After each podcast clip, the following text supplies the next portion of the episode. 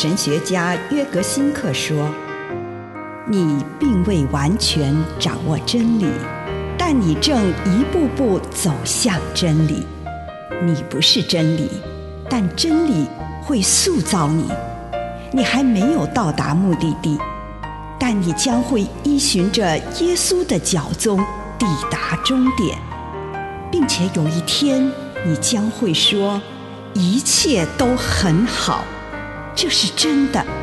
上帝感谢你，让一切都美好。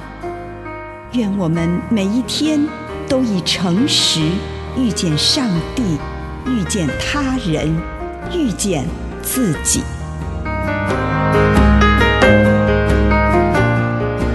不要拉住我，约翰福音二十章十六节以下，玛利亚，你不要拉住我，因为我还没有上到我父亲那里。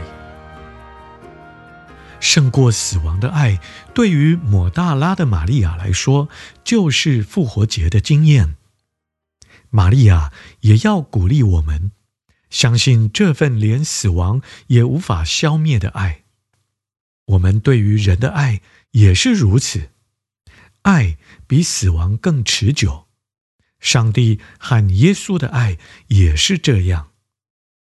爱的经历促使玛利亚拥抱耶稣，但是耶稣告诉她：“你不要拉住我，因为我还没有上到我父亲那里。”我们在复活中经验到的爱，不是抓紧不放的爱。而是放手的爱，我们很想要牢牢抓住我们所爱的人，但是我们每个人的心中都有一块挣脱了束缚，必须上到天父那里去的部分。如果我们在对彼此的爱当中发现这个部分，我们无法紧紧抓住对方的部分，我们就是在这份爱当中惊艳到复活。于是，这份爱就会打开我们的眼睛，让我们看见这份爱的超越性。这会让我们的爱保持活力，也让这份爱充满奥秘的滋味以及不可侵犯的尊严。以上内容来自南与北出版社安瑟伦古伦著作，吴信如汇编出版之。遇见心灵三六五。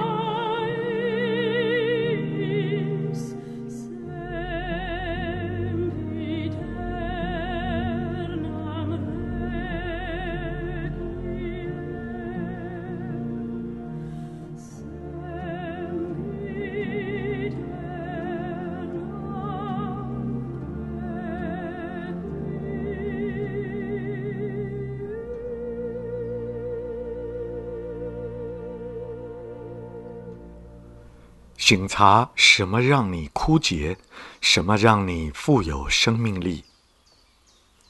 亲爱的主，孩子此刻来到你的面前，求你让我发现我生命的状态。奉主耶稣的圣名，阿门。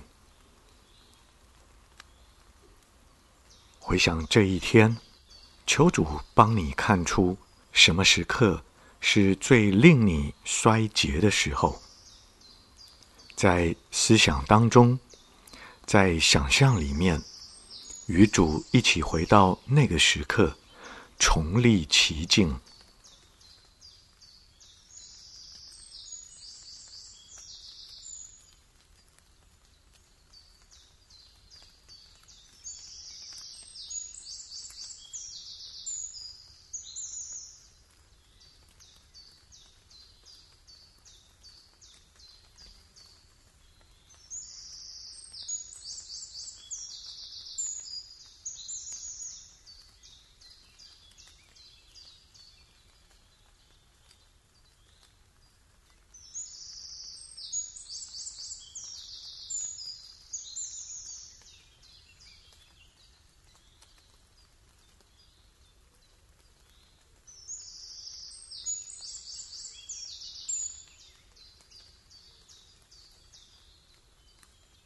但是在这一次，有上帝在你的身旁，你让自己深入其境，尤其是在那最为艰难的情境的时刻，感受一下你的情绪，无论是死气沉沉、种种沮丧，以及任何浮现出来的情绪，把这个枯干的时刻。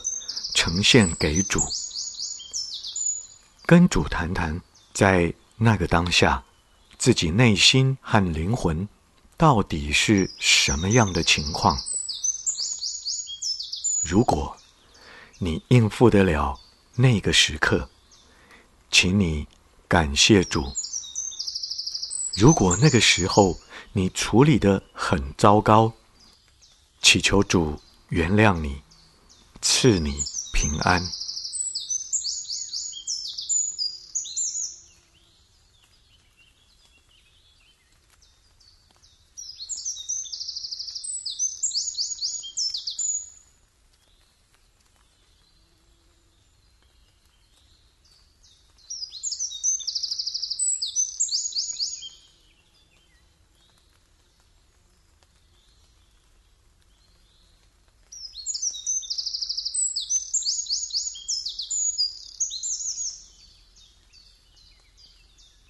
关于那个时刻，祈求主向你发言，并放开心，领受上帝的任何话语或行动。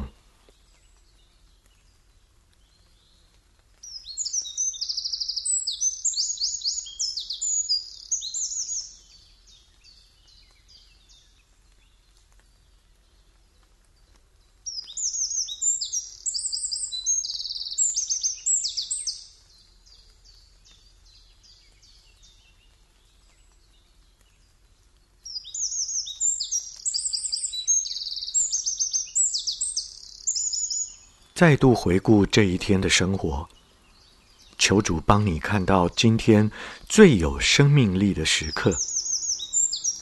再一次与主回到那个时刻，重历其境，不仅是外在的事件，也包括内心的心情和动向，深深体会其中的喜悦、感恩以及宽慰之情。将一切都献给主，与主谈谈这件事。记得向他表达自己的思想与感受，也记得让他自由的跟你说话。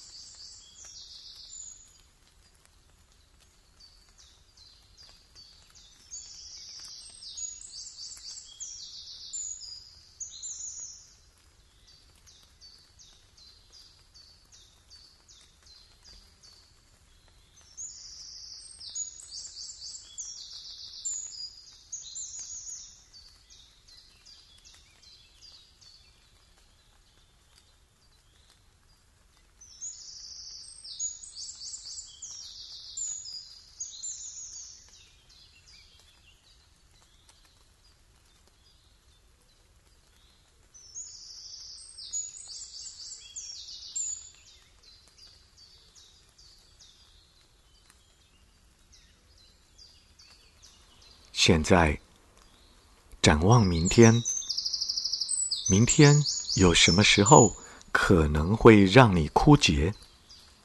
跟上帝谈谈这件事，告诉上帝，我对那可能来到的时刻有何感受？求他帮你看到你在心灵方面如何准备。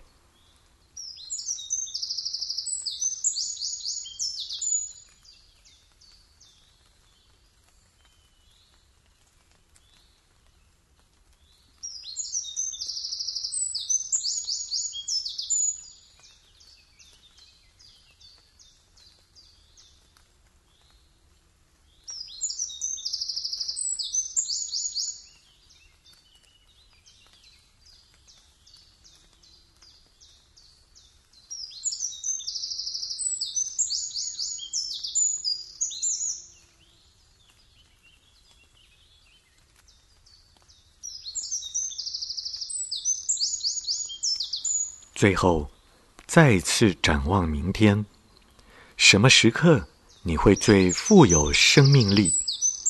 允许自己为此感到兴奋，对此满怀美好的渴望，跟上帝谈谈这些，祈求上帝帮助你在心灵方面做好准备。